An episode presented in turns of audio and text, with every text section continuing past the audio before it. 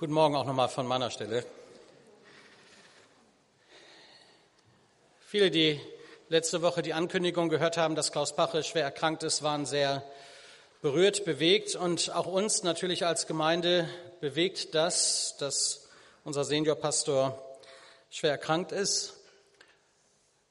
Viele haben mich gefragt, mir eine SMS geschrieben, eine E-Mail geschrieben. Es war, glaube ich, die Frage, die in dieser Woche am meisten gestellt wurde. Wie geht's Klaus? Und bitte habt Verständnis, dass wir nicht jede E-Mail und jede SMS und jedes Telefonat und jeden Spruch auf dem AB beantworten können. Dann sind wir die ganze Woche mit uns selbst beschäftigt.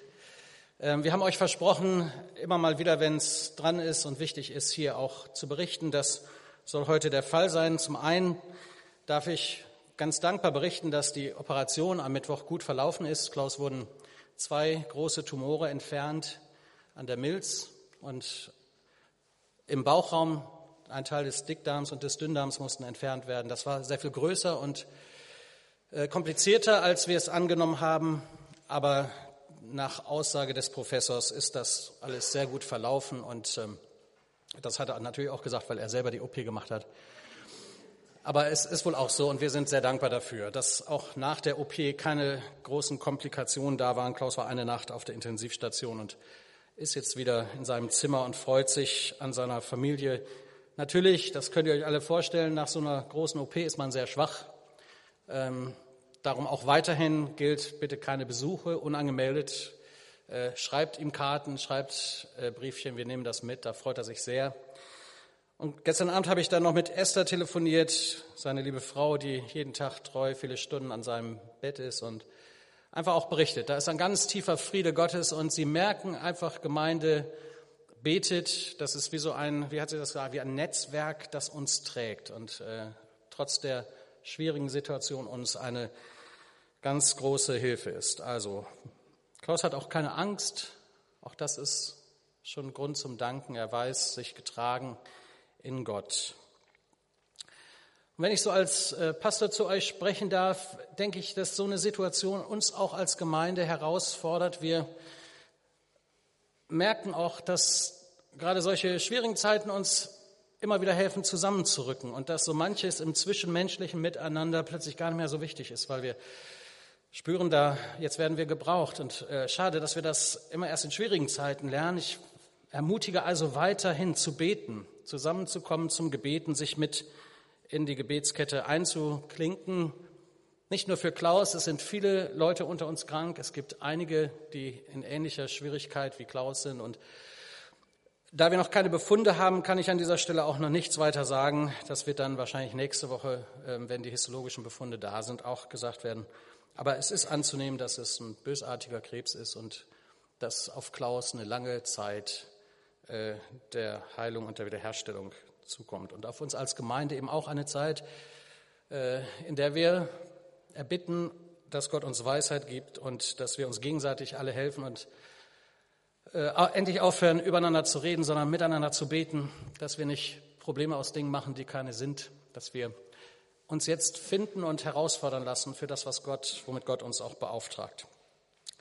An dieser Stelle würde ich jetzt gerne nochmal beten. Vater im Himmel, das ist deine Gemeinde hier. Das ist nicht die Klaus-Pache-Gemeinde oder die Ingo-Bröckel-Gemeinde. Das ist deine Gemeinde. Und wir als Gemeindeleitung und als ganze Gemeinde stehen vor dir mit unserem Gebet, wollen einstehen für unsere Kranken, die, die wir benannt haben, die, die wir gut kennen, auch solche, die unter uns krank sind und von denen wir gar nicht wissen, dass sie krank sind. Herr, in Zeiten wie diesen lernen wir und wollen es auch lernen, zusammenzustehen und Lasten gemeinsam zu tragen und uns nicht abbringen zu lassen von dem Kurs, den du für Gemeinde hast, nämlich dass wir Licht und Salz sind, dass wir das Evangelium verkünden, dass wir Menschen in die Nachfolge rufen und glaubwürdig nach außen hin leben, was wir hier in den Gottesdiensten verkündigen. Und da stärke du uns und da hilf du uns und da lass uns einfach auch alle Ehre dir geben. In guten und in schwierigen Zeiten, Herr, vertrauen wir auf dich. Amen.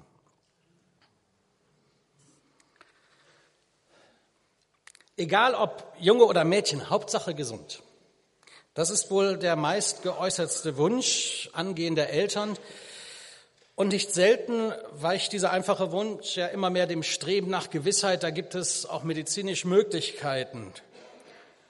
Hauptsache gesund, sagen viele Menschen, wenn ihnen zum Geburtstag gratuliert wird und man ihnen alles Gute wünscht. Das ist so irgendwie drin. Hauptsache gesund, so höre ich auch viele ältere Menschen sagen, die in ihrem hohen Alter ja gewohnt sind, dass sie mit Einschränkungen leben müssen. Das bringt das Alter oft mit sich, natürlich.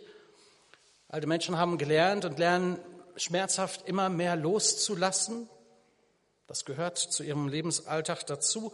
Aber Gesundsein hat einen hohen Stellenwert in Bezug auf den empfundenen Lebenswert und das, was an Zeit, Lebenszeit noch da ist. Hauptsache gesund. Hauptsache gesund, diese Frage stellt auch Hille Hacker, die in ihrem Buch über ethische Fragen der Pränatal- und Präimplantationsdiagnostik genau ein Thema trifft, das viele beschäftigt. Wann ist denn das Leben lebenswert? Und ähm, kann man Gesundheit auch sehr früh so beeinflussen, dass, dass wir irgendwann mal ohne behinderte Menschen leben? Ist das erstrebenswert? Das ist eine sehr aktuelle Debatte. Und die Frage Hauptsache gesund stellt sich an dieser Stelle auch nicht nur in diesem Kreis, sondern auch politisch und nicht alles das, was medizinisch möglich ist, auch von Gottes Seite her auch in Ordnung.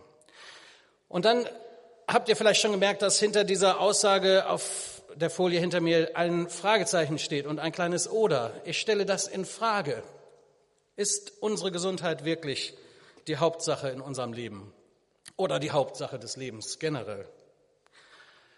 Ich habe ein bisschen nachgedacht über diese Thematik und möchte euch Anteil haben lassen an einigen Erkenntnissen. Zuallererst ein paar Erkenntnisse zum Thema Gesundheit. Ich habe den Eindruck, dass unsere Gesundheit und auch dieser Wunsch, der etwas zum Ausdruck bringt, ähm, das widerspiegelt, was heutzutage vielleicht eine moderne Form der Gottesanbetung ist. Unsere Gesundheit ist zum Gott geworden. Und indem wir unsere Gesundheit so hoch heben und viel Geld dafür ausgeben, uns viel damit beschäftigen, dass uns auch innerlich sehr gefangen nimmt, wie wir drauf sind, ob wir gesund sind, äh, dadurch ist fast schon so ein Götzendienst entstanden. Götzendienst im Fitnessstudio, unsere Gesundheit, unsere Fitness, dass wir gut aussehen, dass wir potent sind, all das ist so wichtig. Und ähm, ich habe gerade nach dem ersten Gottesdienst noch gelernt, sogar wenn wir niesen, wünschen wir uns ja Gesundheit. In der Pause habe ich durch meine Frau übrigens gelernt, dass das gar nicht dem anderen gilt, der genießt hat, sondern dass geschichtlich gesehen dieser Wunsch Gesundheit für einen selber bestimmt. Also selbst da sind wir egoistisch. Man hat nämlich in der Zeit, wo TBC und andere Krankheiten durch Niesen oder ähm, wie heißt das Tröpfcheninfektion ne, äh, übertragen werden konnten, hat man sich selber über sich selber Gesundheit ausgerufen. So, so ein Schutz, ein, ein, ein Segen, oh Gesundheit. Ich habe immer gedacht, das wünscht man dem, der genießt hat. Ist gar nicht so. Da geht es auch wieder um uns. Naja, sind wir ja gewohnt. Unsere Gesundheit, die lebt wie ein Gott. Und da geben wir viel Geld für aus. Diesem Gott dienen wir. Mehr als wir denken. Und das hat natürlich auch äh, diese Welt entdeckt. Ein zweiter Gedanke dazu war, dass Gesundheit eine gute Einnahmequelle ist eine lukrative Einnahmequelle. Mit der Verunsicherung über unsere Gesundheit und unser Wohlsein, unser körperliches Wohlbefinden, da leben ganze Industriezweige von, dass wir diese Angst haben, nicht gesund sein zu können und eben präventiv schon Pillchen schlucken oder irgendwelche Kuren machen oder das eine tun, das andere lassen. Also ganz viel, was auch immer gerade dran ist, welche Welle gerade hohe Wellen schlägt. Es geht um unsere Gesundheit, da sind wir uns, das ist uns viel Geld wert. Auch die Krankenkassen, auch die Privaten und das ganze Gesundheitswesen lebt ja davon, dass wir gesund sein wollen. Hauptsache gesund. Und wir beten diesen Gott an. Hauptsache gesund. Der Fokus ist ja gar nicht verkehrt. Äh, vielleicht kommt das auch aus der Erkenntnis, dass unser Leben kurz ist, dass unsere Jahre gezählt sind, dass Leben immer bedeutet, Zeit, Lebenszeit ist immer ablaufende Zeit. Das spüren wir ob wir es wollen oder nicht, jeder wird älter und da zwickt und zwackt es und wir haben große Angst, krank zu werden. Also tut man was dagegen, das ist nicht verkehrt. Also richtige Ernährung, gesunde Ernährung, sportliche Fitness, Bewegung, das ist was Gutes. Ähm, da muss man auch nicht gegen anstinken, ganz im Gegenteil, das ist wünschenswert. Aber ist das die Hauptsache? Eine, ein Bibelvers ist mir eingefallen, ich blende ihn hier mal ein, aus Markus 8, Vers 36, der erstmal gar nicht in diesem Zusammenhang steht, aber mich in dem Zusammenhang über das Thema heute dann ganz neu auch inspiriert hat. Was nützt es einem Menschen, heißt es da, die ganze Welt zu gewinnen, wenn er selbst dabei unheilbaren Schaden an seiner Seele nimmt? Denn was könnte ein Mensch als Gegenwert für sein Leben geben? Was hilft es, ihr Lieben, wenn ich alles Geld der Welt habe, allen Erfolg, wenn ich alle Macht dieser Welt habe, wenn ich alle Gesundheit dieser Welt habe und körperliche Fitness, aber meine Seele ist krank und mein Leben geht verloren und ich habe keine Hoffnung über das Leben hier hinaus und über das, was nach dem Tod kommt. Dann haben wir uns verlebt. Was hilft's dem Menschen, alles zu haben? Perfekte Gesundheit, tolles Aussehen. Aber ihn, und jetzt verrate ich schon was, Jesus nicht zu haben krank zu werden an unserer Seele, in unserem Geist, in unserem ewigen Heil. Keine Hoffnung, keine Zukunft zu haben. Das sind ernstzunehmende Worte, da kommen wir nochmal drauf. Es gibt keinen Gegenwert. Das ist klar, was Jesus hier sagt, stimmt auch in diesem Zusammenhang. Diese Sicherheit kann uns kein Mensch, kein Ding, kein Geld der Welt, keine Gesundheit geben, was er uns zu geben vermag. Und darüber möchte ich heute reden. Er ist die Hauptsache. Da kommen wir noch drauf. Nachdem ich jetzt ein bisschen was über die Gesundheit gesagt habe, lasst mich auch etwas zum Thema Krankheit sagen. Und das ist ja auch eine interessante Erfahrung, die im Gesundheitswesen passiert. Früher gab es ja den Krankenpfleger und die Krankenschwester. Heute gibt es den Kranken- und Gesundheitspfleger und die Kranken- und Gesundheitsschwester. Schwester oder Pflegerin. Haben wir hier so eine Gesundheitsschwester unter uns? Darf ich mal gucken? Gibt es schon jemand, der das gelernt hat? Genau, da ist schon eine. So sehen die jetzt aus. Ähm, früher war der Fokus auf die Krankheit, die Krankenschwester und den Krankenpfleger. Heute, psychologisch gar nicht so verkehrt, heute betont man den Aspekt, den Fokus der Gesundheit. Ne? Eigentlich eine tolle Sache, dass man auf die Gesundheit guckt. Ähm, aber das nur so nebenbei. Ich will jetzt über die Krankheit sprechen. Und da gehört es für mich zu einer ehrlichen Verkündigung, dass ich auch hier, ich denke mal, mit dem Gesamt, äh, mit der Gesamtbotschaft der Heiligen Schrift sage, dass Krankheit zum Leben dazugehört. Das ist mir ganz wichtig. Wenn wir in die Bücher des Alten und des Neuen Testamentes gucken, dann gucken und lesen und auch einige der großen Männer und Frauen in der Bibel vor Augen haben, dann sehen wir, dass sie alle auch Zeiten der Krise und der Krankheit, der körperlichen Einschränkung kannten und dennoch Helden und Heldinnen des Glaubens waren und geblieben sind, bis hin dazu, dass sie uns als Vorbilder genannt werden. Krankheit gehört zur Erfahrung des menschlichen Lebens. Das fängt schon mit den Kinderkrankheiten an. Die beten wir ja auch nicht weg. Ja, die Kinderkrankheiten sind sogar wichtig. Eine notwendige Stärkung der Funktionstüchtigkeit unseres eigenen Immunsystems wird dadurch in Gang gesetzt. Damit körpereigene Abwehrkräfte sich überhaupt erst bilden können, sind Krankheiten und Erreger in der Weise nötig. Das Fieber und die Grippe und auch einige eben der bekannten Kinderkrankheiten. Krankheit gehört zum Leben. Das muss man ganz deutlich dazu sagen. Und noch so ein Gedanke, im ersten Gottesdienst haben sie da so ein bisschen drüber gelacht. Ähm, ich glaube, dass Krankheit und Sterben und letztendlich auch der Tod so als das ultimative Kranksein äh, auch zur Erfahrung des Lebens gehört. Alles hat seine Zeit, ja. Und wenn wir nie krank werden, dann können wir nicht sterben, nicht? Und wenn wir nicht sterben, kommen wir nicht in den Himmel. Also das ist schon, ist schon in, in der Logik, eine, ist eine Einrichtung Gottes, um uns zu sich in den Himmel zu holen, ist, dass ein Mensch dann irgendwann mal alt und krank wird oder krank wird und er dann stirbt und unser Leben hier und jetzt ein Ende hat. Das sagt die Bibel. Es ist dem Mensch gesetzt zu sterben. Wie viele Jahre wir haben, wie lang die Uhr läuft und abläuft, das wissen wir nicht. Aber es ist jedem Menschen gesetzt, einmal zu sterben. Der Tod kommt todsicher. Das ist so. Und Krankheit gehört zur menschlichen Erfahrung dazu. Krankheit, die zum Tode führt und uns zu Jesus bringt. Wäre doch schlimm, wenn wir immer wieder gegen anbeten und der Herr möchte uns schon so gerne bei sich haben. Und äh, ihr kennt ja den Witz, den Klaus hier mal erzählt hat, von den zwei alten Herrschaften, die weit über 90 dann kurz hintereinander in die Ewigkeit gekommen sind. Und Petrus heißt sie willkommen und sagt, ja hier, das sind eure Zimmer, die haben wir schon recht lange hier für euch vorbereitet. Und äh, sie staunen einfach nur über die goldenen Gassen und über all die Schönheit des Himmels. Und dann stößt er, er sie an und sagt, du immer mit deinen Knoblauchpillen. Wir hätten schon viel eher hier sein können.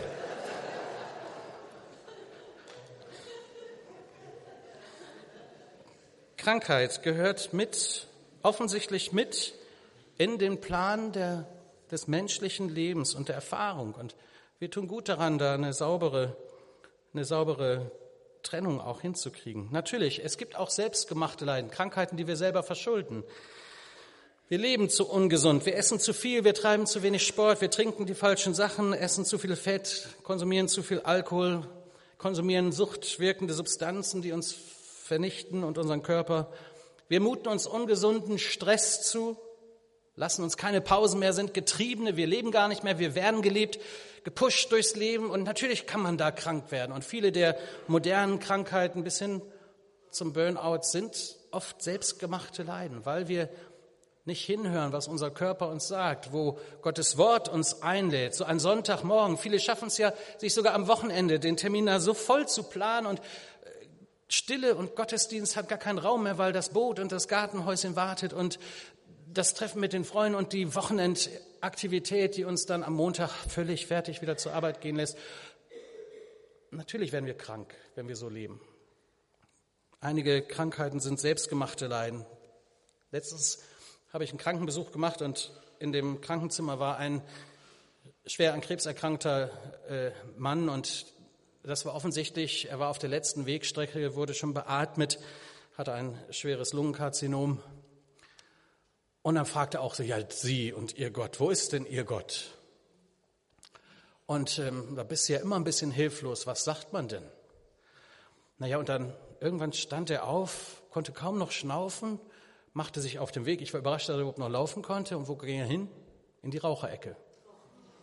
Erstmal eine rauchen. Ich sag, naja, hier wird wieder Gott für etwas verantwortlich gemacht, angeklagt. Wie lässt du das zu? Aber bei seinem Nikotinkonsum musste er wahrscheinlich jetzt einfach auch eine Bibelstunde der besonderen Art erleben. Was der Mensch sät, das wird er ernten. Da können wir nicht Gott für zuständig machen. Krankheit. Und dann gibt es da auch im theologischen Bereich sehr unsaubere Stilblüten und Lehren, die ich zutiefst schwierig und gefährlich sogar finde. Da gibt es Leute, die predigen, Krankheit ist nicht im Willen Gottes. Alle Krankheit muss weggebetet werden. Krankheit als entweder Aussage von großer Sünde oder von wenig Glauben. Wenn man nur richtig glaubt, dann müsste alle Krankheit weichen. Dieses unter dem Namen Wohlstandsevangelium ist eine sehr, sehr gefährliche, wie ich finde, westliche Lehre. Ich habe mich oft gefragt, wie können diese Leute das ernsthaft predigen im Angesicht von vielen Brüdern und Schwestern in der Zweidrittelwelt, die wenig zu essen, wenig zu trinken, gerade mal eine Handvoll Reis am Tag haben, die krank sind und unterernährt sind und dann sowas hören. Das kann nur aus westlichen menschlichen Hirnen kommen, aber nicht aus dem Wort Gottes. Wie sollen das Christen in der Verfolgung hören? Wenn du Christ bist, dann geht es dir immer gut, dann bist du reich und gesund und immer auf der Siegerstraße. Das ist doch auch nicht unsere Erfahrung. Nicht jede Krankheit ist vom Teufel. Nicht jede Krankheit soll uns motivieren, zu beten und im Namen Jesu zu gebieten und den Dämonen vielleicht den Weg zu weisen. Ich erlebe das auch so, dass Gott durch Krankheit redet. Ich selbst habe es erlebt. Gott redet durch Krankheit. Gott offenbart sich in Krankheit und in körperlichen und anderen Krisen.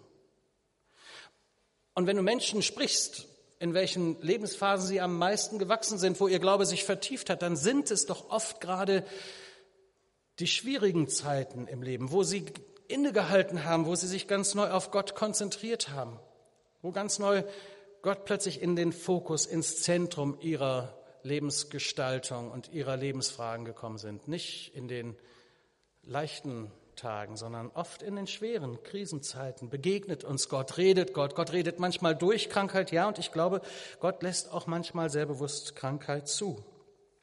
Wir hören dann oft besser hin. Manchmal benutzt Gott Krankheit, nachdem wir so oft und so lange weggehört haben, was er uns wohl zu sagen hat. Eine Sache ist mir sehr wichtig, wenn ich das so sage. Wir versuchen als Paulusgemeinde unseren Weg zu finden und wir reden da auch intensiv drüber, einen biblischen Weg zu beschreiben. Und wir beten für jeden Kranken. Wenn du kommst und sagst, ich bin krank, dann beten wir für dich. Und manchmal gibt Gott dann im Gebet Eindrücke. Und wir erfahren es auch gerade in der letzten Zeit vermehrt, dass Menschen geheilt werden. Wir haben in den letzten zwei Monaten äh, mindestens drei ganz offensichtliche körperliche Heilung erlebt, weil wir mit Leuten gebetet haben nach Jakobus 5 oder einfach so gebetet haben und spürbar war, da ist was Wesentliches, Entschiedenes passiert. Gott ist ein Gott, der heilt. Jesus war auch in dem, wie er durch seine Zeit und seine ähm, Zeit des öffentlichen Dienstes wahrgenommen wurde, immer auch einer, der im Namen Gottes und in der Autorität Gottes Heilung und sogar Totenauferstehungen vollbracht hat. Und daran glauben wir auch heute. Jesus ist ja derselbe, gestern, heute und in alle Ewigkeit. In der Kraft und der Vollmacht seiner Auferstehung dürfen auch wir heute beten und erwarten und hoffen und sehen es auch. Ja, erleben das auch. Und solange Gott nichts anderes tut, beten wir. Immer wieder. Gott heilt auch heute noch, mitten unter uns. Das ist eine gute Erfahrung. Und ich mache jedem Mut, für sich beten zu lassen neben der ärztlichen Versorgung auch Gebet der Gemeinde in Anspruch zu nehmen, miteinander im Hauskreis zu beten, die Hände aufzulegen, mit den Ältesten im Sinne von Jakobus 5 zu beten, da komme ich gleich noch drauf. Ich mache euch Mut, ja. Gott heilt auch heute noch. Noch etwas muss ich sagen, weil es sonst unlauter wäre. Ich glaube, dass auch Sünde krank machen kann. Jetzt nicht falsch verstehen. Nicht jede Krankheit ist auch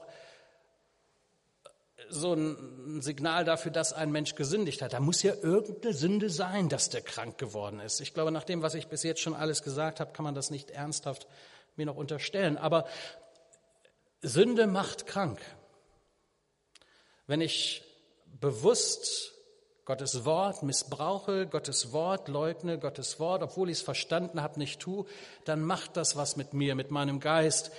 Das biblische Menschenbild redet nicht nur vom Körper und von der Seele, sondern auch vom Geist des Menschen. Und neben den psychosomatischen oder Krankheiten, die es gibt, die ja keine körperliche Diagnose, sondern in der Psyche, in der Seele des Menschen liegen, glaube ich auch an Krankheiten, die dadurch ausgelöst sind, dass Menschen in Sünde verharren und festhalten. Sünde macht krank.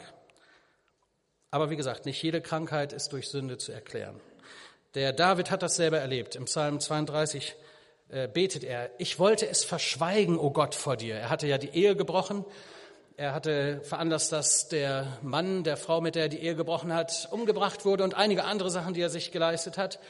Und diese Sünde hat er verschwiegen. Und dann spricht er Psalm 32 und auch an anderer Stelle davon, als ich es verschweigen wollte, verschmachteten meine Gebeine durch mein tägliches Klagen. Der ist richtig krank geworden, weil diese Schuld auf ihm lag und weil er das mit seinem Gewissen eigentlich nicht vereinbaren konnte.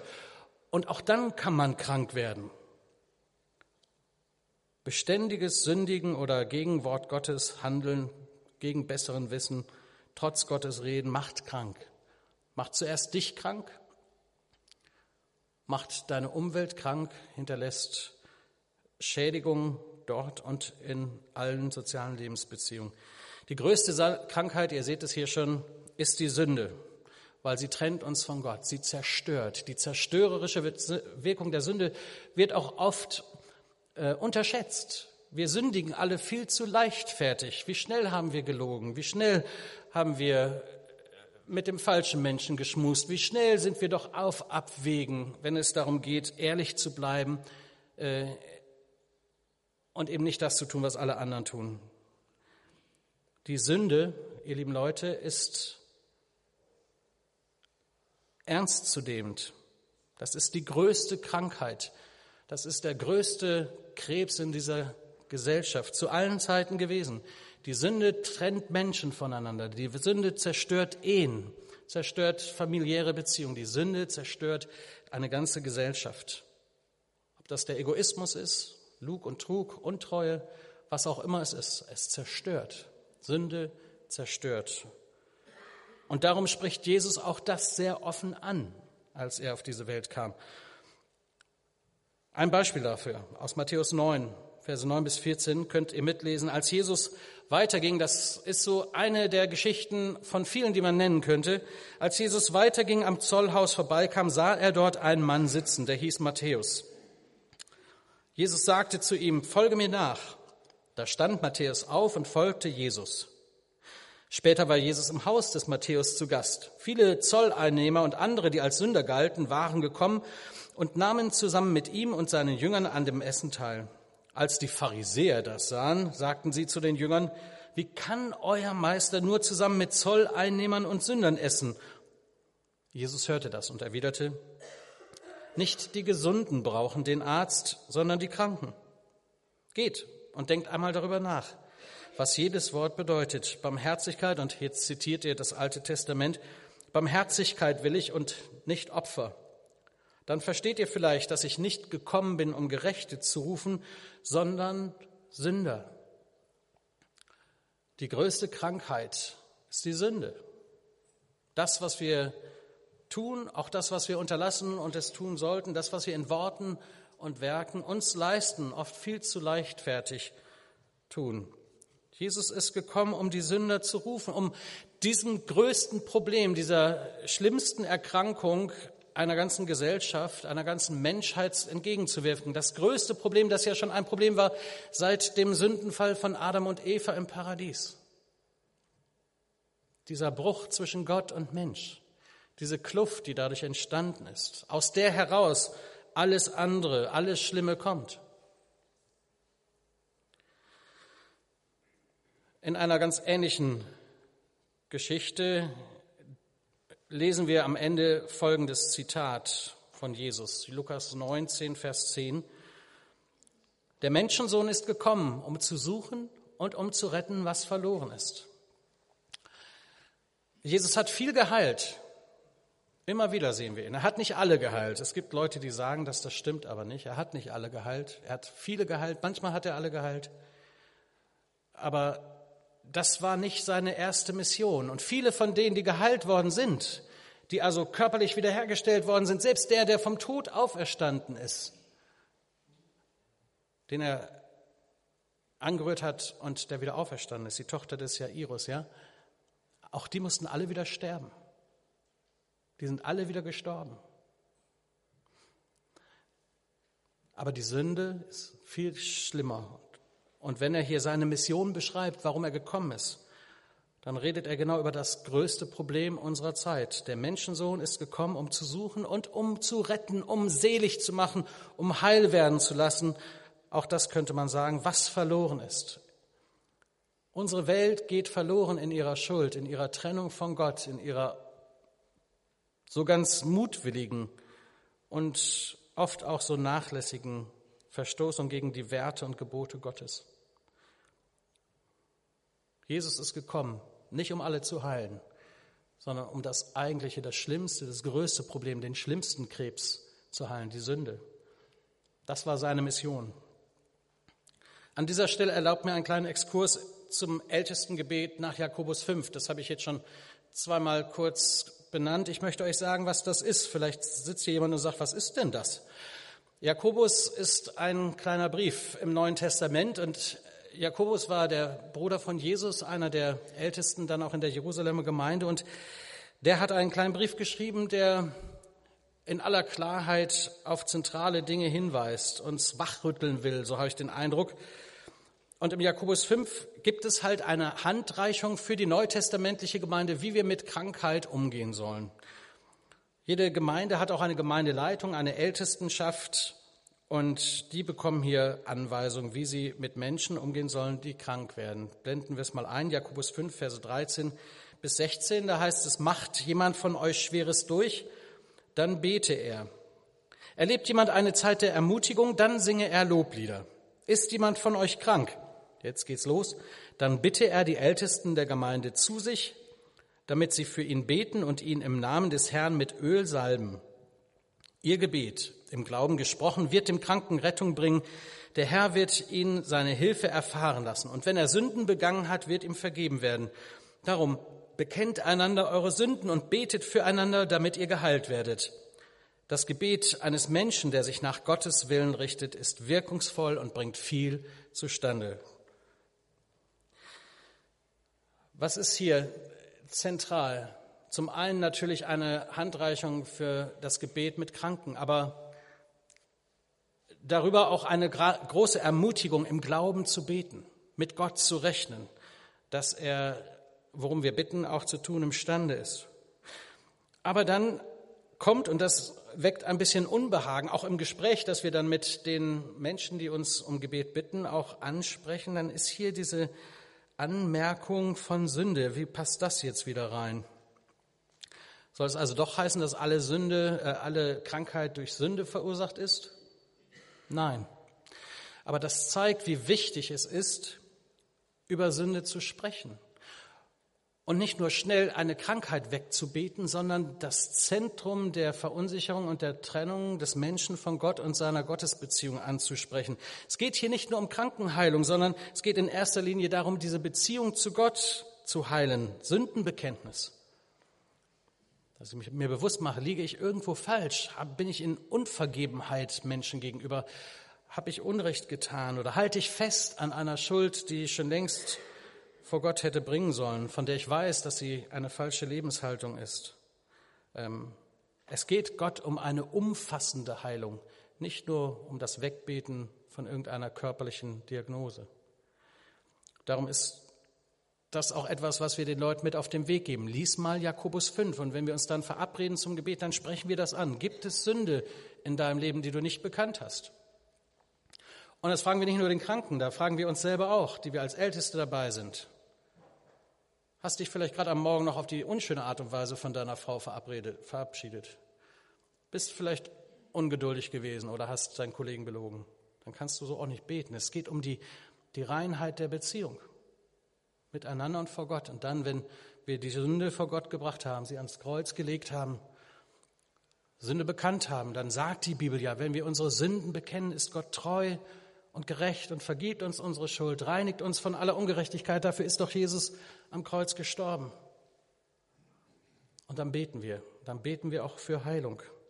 Dann legen wir dem Kranken die Hände auf, so wie es uns dargereicht wird, und salben ihn oder sie im Namen des Herrn. Und wir erleben immer wieder das Wunder, dass es passiert, dass Gott sein Wort erfüllt, dass es wirklich passiert.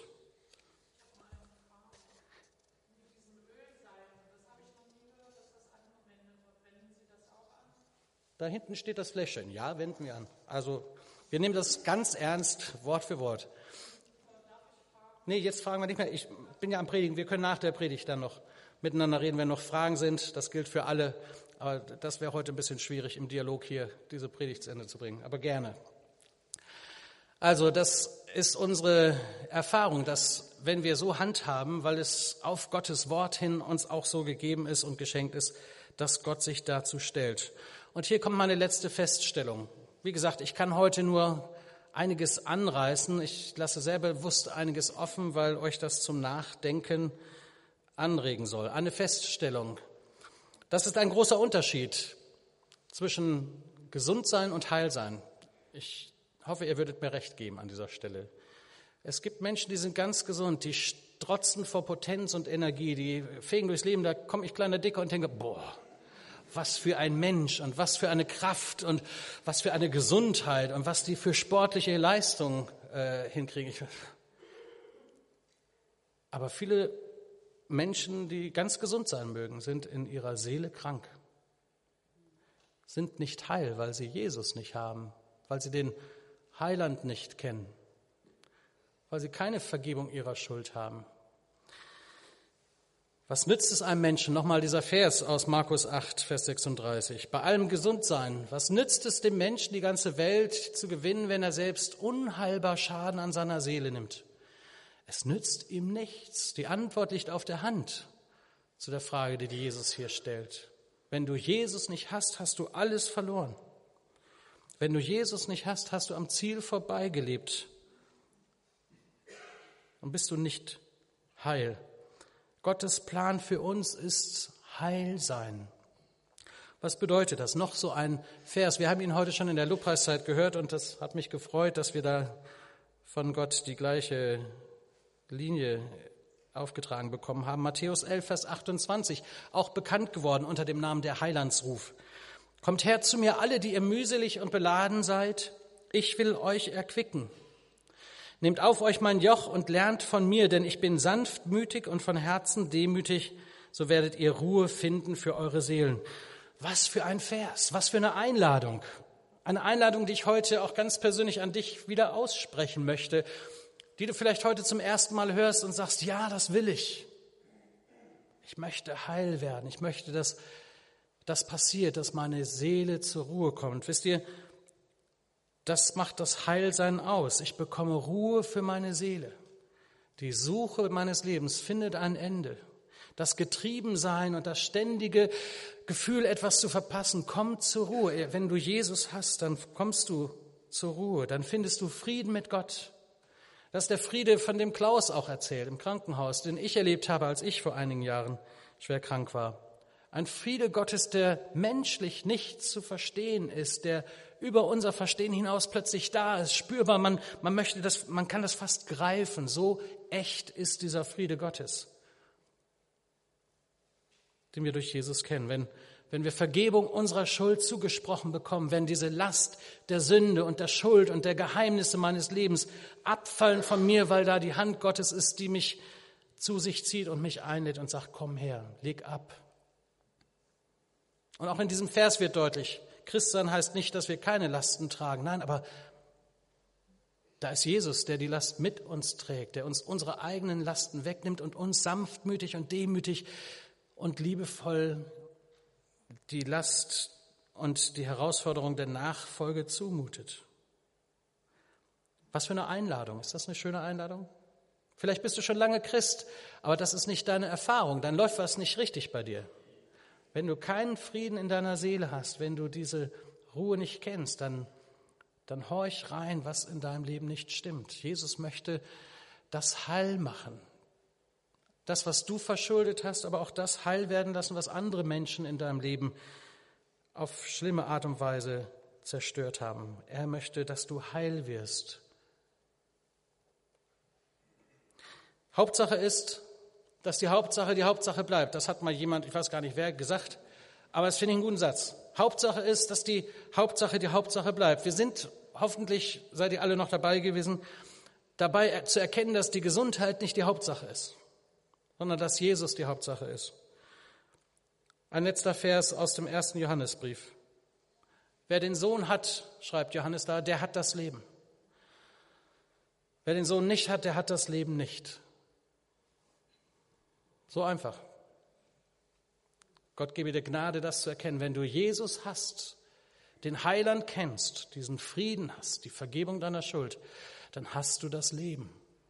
Mehr wert als alle Gesundheit dieser Welt. Ich habe viele Menschen kennengelernt, die sind körperlich chronisch krank, aber die sind heil und gesund. Gesund im Sinne dessen, was die Bibel Gesundheit nennt. Die haben den Heiland, den Arzt Jesus in ihr Leben gelassen. Die sind gesund. Die sind heil geworden und das strahlen sie auch aus. Und sie sind für mich Helden und Heldinnen, dass sie trotz mancher Einschränkung, trotz großer gesundheitlicher Not wissen, Hauptsache ist, dass Jesus in mir lebt und ich einmal bei ihm sein werde. Hauptsache ist, dass die Hauptsache die Hauptsache bleibt. Jesus. Und zudem lade ich dich heute ein. Oder seine Einladung, die wir eben schon gehört haben, möchte ich dir ganz persönlich nochmal aussprechen. Wenn du ihn noch nicht kennst, dann nutzt doch die Gebetszeit gleich, um mit ihm zu reden. Daniel Deutsch wird jetzt kommen und ein Lied singen und das ist ein sehr schönes Lied, das uns so ein paar Augenblicke der Ruhe ermöglicht und des Nachdenkens und auf ihn hinweist, der uns sieht. Daniel hat das Lied mal für einen anderen Gottesdienst geschrieben. Jetzt freue ich mich, weil es sehr, sehr gut passt, dass er das heute nochmal für uns singt. Und ich denke, Gott wird euch in diesem Lied dienen. Und dann komme ich wieder und spreche die Einladung ganz persönlich aus. Und wenn du merkst, ja, ich bin gemeint, dann mach diesen ersten Schritt auf Jesus zu heute. Oder wenn du hier als Kind Gottes sitzt und das schon lange nicht mehr erlebt hast, wenn Schuld und Sünde dich von Gott entfernt hat, wenn die Krankheit in dir wütet, die Krankheit der Sünde und Schuld, dann bekenne es heute und werd frei. Daniel.